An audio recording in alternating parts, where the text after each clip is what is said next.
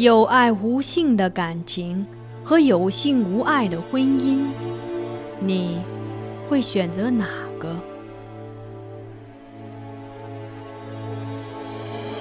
这是一个淹没于宋史中的故事。皇帝的爱女选择了前者，她贵为公主，不更父母之言，谓之失德之名。纵自兄义，无所畏惮，数为君父之命，凌灭夫家。他身为内侍，不自谨，过恶至大，罪恶山积，当服众诛。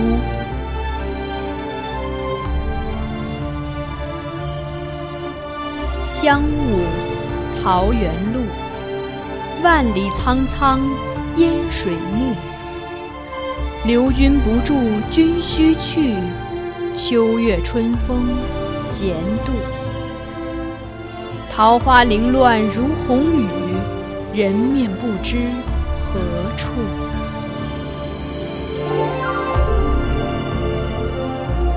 欢迎收听米兰 Lady 作品《孤城闭》，由菊与纸播讲。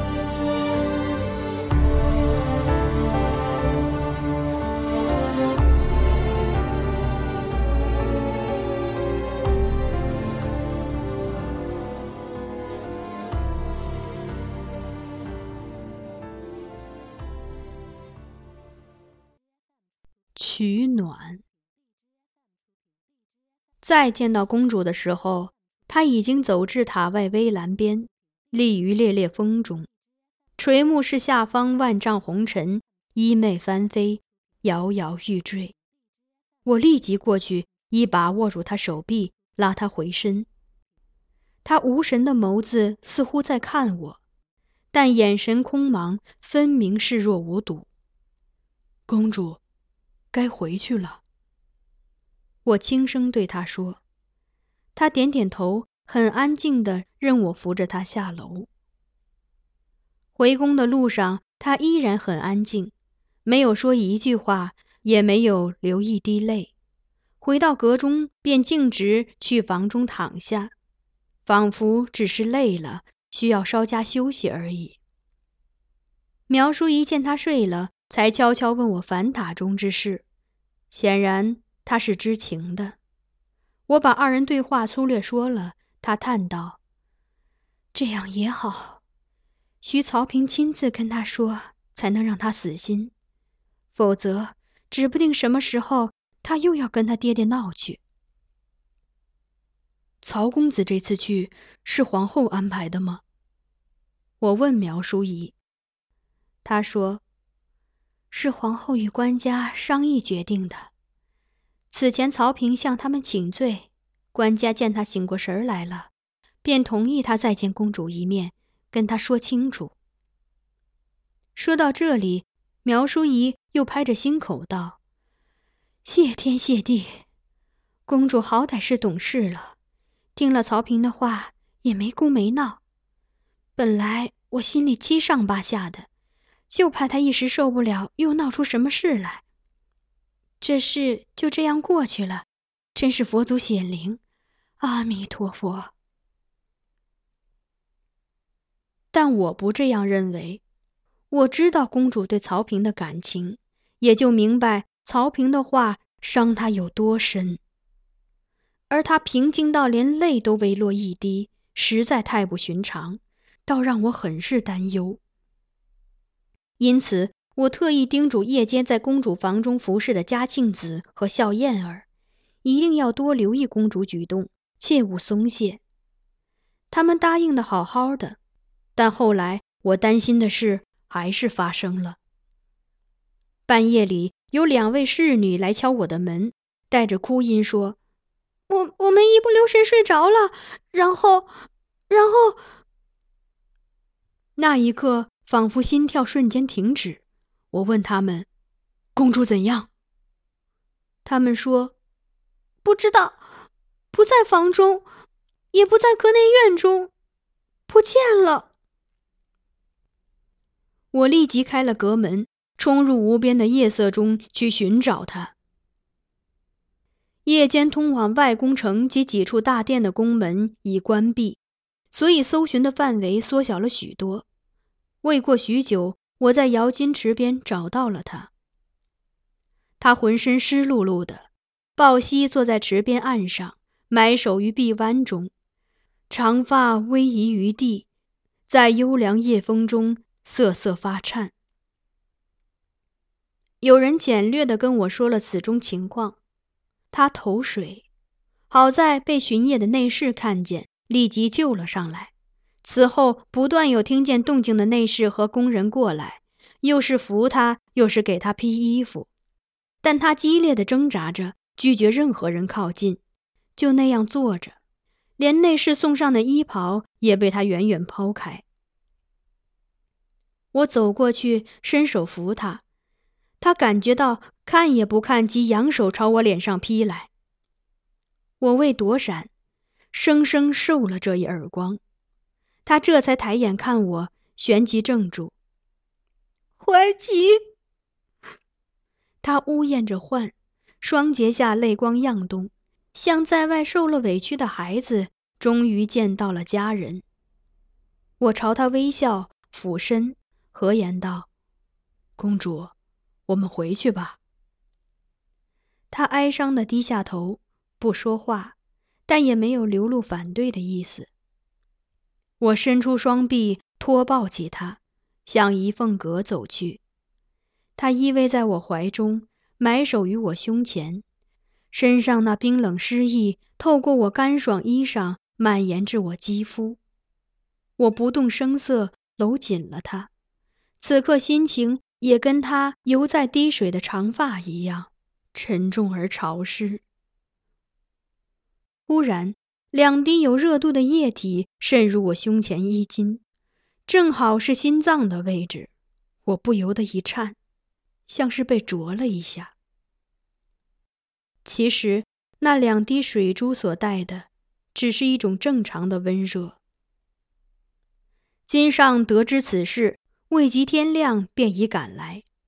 那时公主已换了衣裳，躺在床上。无论苗淑仪如何询问劝解，含泪抚慰，仍是一言不发。听见父亲来了，亦未起身，而是转侧朝内，闭目做熟睡状。慧柔，金上轻声唤公主，未等到公主回答，他亦未再唤，在他床边坐下，他对沉默的女儿说：“你一定在怨我。”为何要拆散你和曹平，让你嫁给李伟吧？记得很多年前，我曾告诉你，我们越喜欢一个人，就越不能让别人看出我们喜欢他。将对他的喜爱形之于色，就等于把他置于风口浪尖上，终将害了他。如今对曹平，何尝不是如此呢？他聪明多才，善射，还懂契丹语，将来可以做个优秀的大宋使臣，在必要的时候出使契丹。但是，如果你流露对他的感情，要求取消婚约，嫁给他，他立即会沦为台谏诸臣口诛笔伐的对象。大臣们会说他是个罔顾道义国法与君臣尊严的轻薄狂徒。要求爹爹严惩他，他的前程和你的清誉一样，都会因此尽毁。就算爹爹不顾一切保他周全，且把你嫁给他，难道又会是个好结局吗？本来他身为后族中人，发挥才能的空间就有限，不能领文资职位参议政事。也不能领军挂帅、掌兵权，出任使节是曹氏男子所能做的最重要的事。但如果曹平成了驸马都尉，皇帝女婿身份特殊，连出使这种事也不便做了。而且满朝臣子都会紧盯着他，如果他对朝政多议论一句，在家多见两名朝士，都会遭到台谏弹劾。好男儿难免有大志，不会长期耽于闺房之乐。曹平若娶了你，日子长了，只怕也会为无法施展满腔抱负而感到惆怅遗憾吧。与其将来因此生怨，何不现在放弃，给爹爹留个可用之才？一语及此，他不禁叹息：“，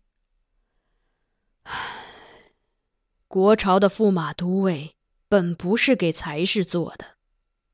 做公主夫婿的人，不需要有惊天伟国的才能，更不需要有治国平天下的雄心。”你真要嫁个栋梁之才，反倒是毁了人家前程。驸马都尉只要能一心一意待你，伴你无忧无虑、平安喜乐的共度此生，便已很好了。所以，一个善良、稳重、待人诚恳的驸马，会比胸怀大志的才子更适合你。至于为什么选李伟？爹爹曾经告诉过你，爹爹是不孝的。张仪太后生前，爹爹见过他多次，但我有一次把他当做母亲看待，反而每每端然稳坐，受他所行的大礼。那时我以为他不过是父亲的众多嫔御之一。他是那么善良，从来没有提醒或暗示我什么，每次见我总是低着头。除了行礼时说的套话，并不会再多说什么。只是在他离宫为先帝守灵那天，拜别之后，他才抬起头深看我一眼，神态温柔，目中也没有眼泪。但是那一刻，他那十几年深锁的悲伤，像一阵微风，随着他的眸光一下子浮上我心头。我有这样奇怪的感觉。但还是让他离去了。后来才知道，我当时所犯的是一个天大的错误。而今的李伟，有着与张仪太后一般的性情。虽然相貌并不相似，但他那双眼睛却和太后一样，会在沉默中向人流露他的善意。他是个善良的人。一定会对你好的，慧柔，他会全心待你，尽他所能照顾你，让你拥有平静安宁的生活。他停下来，着意看公主，但公主还是纹丝不动，没有一点回应之意。金上垂目，黯然又道：“你不喜欢他，是嫌他愚笨吧？”可是，适当的愚笨对做皇帝女婿的人来说，未必是坏事。当年我还跟你说过，真的喜欢一个人，甚至也不要让他自己觉察到你有多喜欢他。你问为什么，我那时没告诉你，现在就一并说了吧。天家儿女。离权柄太近，所以如果有人接近你、讨好你，你要先想想，他们这样做究竟是因为喜欢你本人，还是喜欢你身后的权柄？那些常伴你身侧的人，愚笨一些倒也罢了，没有玩弄权术的能力，便不会影响到国家。即便他偶尔动点小脑筋。你也可一眼窥破，任他小打小闹，你只当是看戏。但若你亲近的是个有七窍玲珑心的聪明人，便要随时打起十二分精神，稍有不慎，天知道他会利用你的爱恋做出什么事来。因此，你越喜欢他，就越不能让他发现。你并不太会控制自己的感情，那不如。一开始就找个愚笨的人吧。最后这几句，他说的很感伤，越说声音越低，机智不稳。神思也渐趋恍惚。不再等公主反应，他徐徐站起，摇摇晃晃地朝外走。我忙上前扶他，搀着他一路送出仪凤阁。明日你遣个车去瑶华宫，把运果儿和香园子接回来。出了阁门后，他如此吩咐我，我忙谢恩。他慢视着我，微微笑。他和善的态度令我忽然有了请他事宜的勇气。臣也是近身随侍公主的人，公主有过，臣难辞其咎。当初官家为何没像处罚运果儿和香园子那样，把臣调离公主身侧？如果你都离开他了，他会更难过吧？金上这样说，然后在我正冲凝视下，他拒绝了两侧内侍的搀扶，也不愿上步辇，执意拖着沉重的步伐，慢慢朝福宁殿走去。金上走后，苗淑仪又在公主房中守了会儿，折腾了大半宿，她也两眼红肿，十分疲惫憔悴。而今见公主始终不动，也道她是睡着了，反复嘱咐侍女守护好公主后，这才在韩氏搀扶下回房休息。我不敢折离，与嘉庆子和笑燕儿守在公主卧室外间。他们也劳动半晌了，又担惊受怕这许久，现在才安静下来。闷坐片刻后，嘉庆子垂下眼睑，头积着米似的一点一点。而笑燕儿也禁不住打起了哈欠，但甫一张嘴便已惊觉，忙向我告罪。我让他们先去睡，说我一人守着便好。他们迟疑，但在我坚持下。还是去一侧的隔间睡了。这时，外面开始下雨。我步入里间，检查纱窗是否关好。窗棂开合间，风露沾衣，寒意浸骨。我寻思着公主罗衾是否足以御寒，便上前探视，却见她双肩轻轻颤动，虽仍朝内，不让人看见她表情。但有压抑过的啜泣声传出，应是在暗自落泪。我微微弯腰，伸出右臂，把袖子引至他面前。回来后，我换过衣裳，这袍袖相当干净，还熏有一层衣香。他感觉到，睁眼看了看，旋即又闭上了双目。公主不用吗？我含笑道。不能再用枕头、被子拭鼻涕了，全湿了。有那么短暂的一瞬，他大概是在思考：是继续忧伤的哭泣，还是还我以颜色？最后，终于还是忍不住，给了我一个带哭音的“呸”。我再次递上衣袖，他已不再拒绝，拉过去擤了擤鼻子，然后他转头看我：“你为什么还在这里？”我回答：“守着你。”谁要你守着？他蹙眉道：“有什么好守的？”我想了想，决定跟他说实话：“臣怕公主再寻短见。”我死不死跟你有什么关系？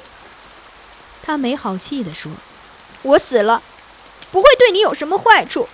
你可以继续留在这里服侍姐姐。”也可以调去别的阁分服侍别的娘子，再或者申请去密阁管理你喜欢的书画，好的去处多了。公主说的没错，我应道。可是，若公主没了，臣上哪儿再去找个会写千疮百孔诗词的主子，以改他作品为乐呢？公主啼笑皆非。最后选择拍了我一下，表达她的恼怒。大胆！你敢嘲笑公主？这句熟悉的话令我们立即回忆起年少时的游戏场景。我们两相对视，我见他目光渐渐变得柔和，想必我也是。我是说真的。我在他床头坐下，看着侧卧于我身边的他，探寻映在他眸心的我的影子，缓缓道：“给你改诗词是件很愉快的事，不仅是改诗词，教你读书，回答你的问题，乃至为你捉刀带笔写字作文，都是愉快的。当然，以前做的多了，偶尔会觉得有些烦，但现在想来。”连那种不堪其烦的感觉都是快乐的。我想一直守在你身边，为你做所有你想让我做的事。下雨了，为你撑伞；起风了，为你添衣；你读书时，我为你点茶；你弹箜篌，我就为你吹笛；你笑，我就在你身后陪着你笑；若你哭了，我可以随时为你递上一段干净的衣袖。这些事中的每一件，于我而言都是快乐的，所以我很害怕有一天会看不见你，因为届时你带走的，会是我所有的快乐。他怔怔地听我说完，顷刻间已泪如雨下。他这时的眼泪令我手足无措。想自己为他拭泪，又怕唐突了他，惶惶然站起，问：“公主，臣说错话了吗？”“嗯，没有。”他哽咽着说，“我只是有点冷。”臣去取被子来。我马上说，转身欲走。怀吉，公主忽然唤我。当我回顾她时，她撑坐起来。含泪的眼睛悠悠凝视着我，向我伸出一只手。哥哥，抱抱我。短暂的犹豫后，我复又在她身边坐下。她轻身过来，环抱住我，将一侧脸庞依偎在我胸前，聆听着我的心跳声，安宁地闭上了眼睛。我亦渐渐拥紧了他。前所未有的觉得安稳和悦，仿佛他终于填补了我残缺的生命，半世虚空，终于在这种两人相依的温暖里找到了意义。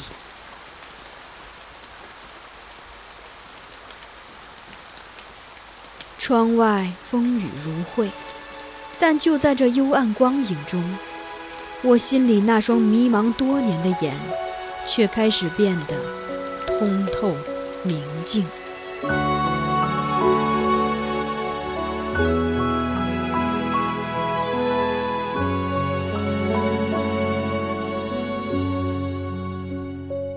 爱着谁，如影相随，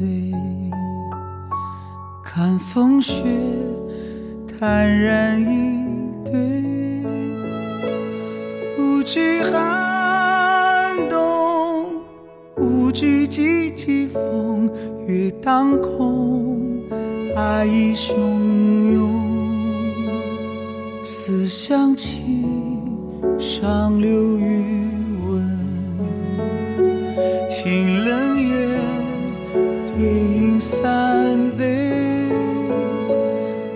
是英雄，哪怕放马山中有你有。爱看我英勇，热血男儿经过须眉，风云激动时踏破长空，对了世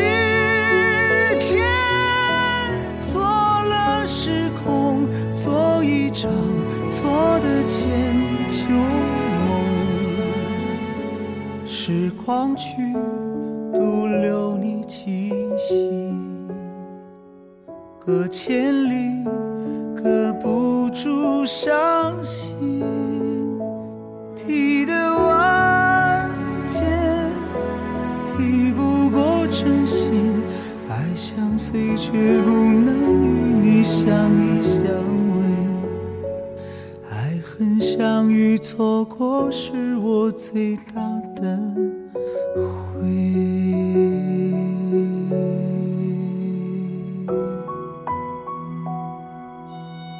您刚才收听到的是米兰 Lady 作品《孤城闭》，由菊与纸播讲。